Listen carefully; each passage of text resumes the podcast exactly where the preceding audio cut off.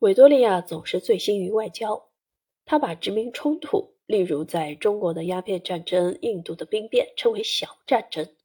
无论在规模上还是持续时间上，都无法与他的汉诺威先辈们曾经受的战争——美国独立战争、拿破仑横扫欧洲相提并论。但除了这些小战争外，女王将不得不面对一个长时间的战争冲突，其中既有国际战争的特性，又有地区战争的特点。即克里米亚战争，大不列颠被牵连进战争，是为了防止俄国沙皇尼古拉一世利用奥斯曼的衰弱，通过海峡占据地中海的出海口，这将威胁英国通往印度的通道。维多利亚王国和拿破仑三世帝国以及仅剩的皮埃蒙特支持奥斯曼帝国抗击来自圣彼得堡的威胁。对女王来说，和拿破仑一世的侄子结盟并不是一件简单的事。他对他并不了解，因为他是个花花公子。他对此持有最大的保留意见。自从路易菲利普因为1848年的革命被迫退位，维多利亚和被流放到克莱蒙特城堡的奥尔良家族联系非常紧密。克里米亚深陷战争，塞瓦斯托波尔抵抗着来自法国和英国的进攻，霍乱又折磨着军队。拿破仑三世希望结束战争。他一意孤行，想要独自决定战争的走向。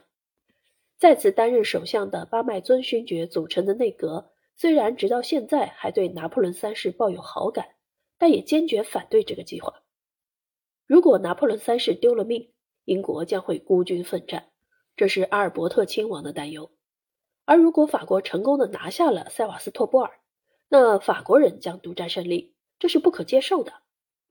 自由党人巴麦尊建议维多利亚在伦敦和温莎招待拿破仑三世和欧仁妮，这就得女王付出巨大的努力，因为要招待英国最大的敌人的侄子。不过，也许维多利亚将被拿破仑三世迷人的魅力完全征服。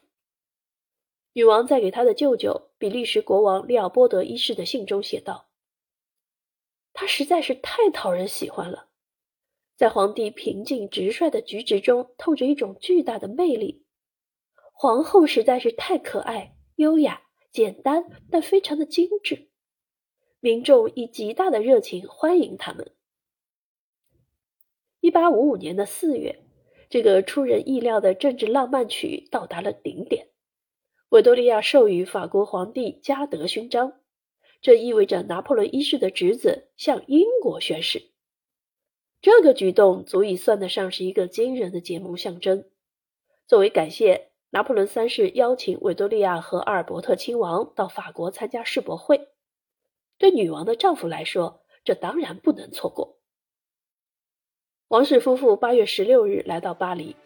虽然维多利亚在一八四三年和一八四五年来过法国，但这次国事访问在许多方面来说都算得上是一次重大活动。如果我们追忆起上一位留在巴黎的英格兰国王，还是一四三一年的亨利六世，那是在腥风血雨的百年战争时期。在塞纳省省长的建议下，巴黎新建成的一条奥斯曼风格主干道被命名为维多利亚大街。女王和她的丈夫以及他们的两个孩子维吉和爱德华，被迎接他们的盛大的排场征服了。维多利亚对所有看到的和所有喜爱的事物表现出好奇和热情，正如人们预料的一样。他们的行程包括郊游，在拉米埃特和特里亚农宫的午餐，在凡尔赛皇后小村庄的田野参观，在圣克卢的散步，横穿过布洛涅森林。这些安排让他们可以在酷热的行程中歇歇脚。女王从她的阳台找到了观赏和临摹巴黎美景的乐趣，并采集和研究植物，同时也会处理大量的信件。奥利维耶·加贝在维多利亚女王的日记中如此写道：“这次访问在1855年9月塞瓦斯托波尔的陷落之前，在巴拉克拉瓦轻骑兵冲锋陷阵之后的十一个月。”大不列颠悲剧式的胜利是以牺牲了女王陛下的五百名军官和士兵的代价换来的。由于后勤管理和医疗卫生的落后，这场战争导致塞瓦斯托波尔周边大约有2.5万人死亡。但从此以后，维多利亚和巴麦尊勋爵开启了和波拿巴家族一起分享胜利的欧洲政策。阿尔伯特代替女王和法国皇帝进行军事谈话。有女王丈夫出席的地方，当然也代表了大不列颠王国的君主制。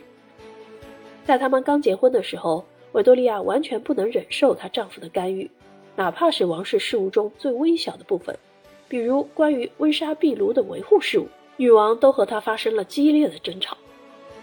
对女王来说，她首先应该考虑的是如何利用自己的身份对全球政治施加影响力，主导一切。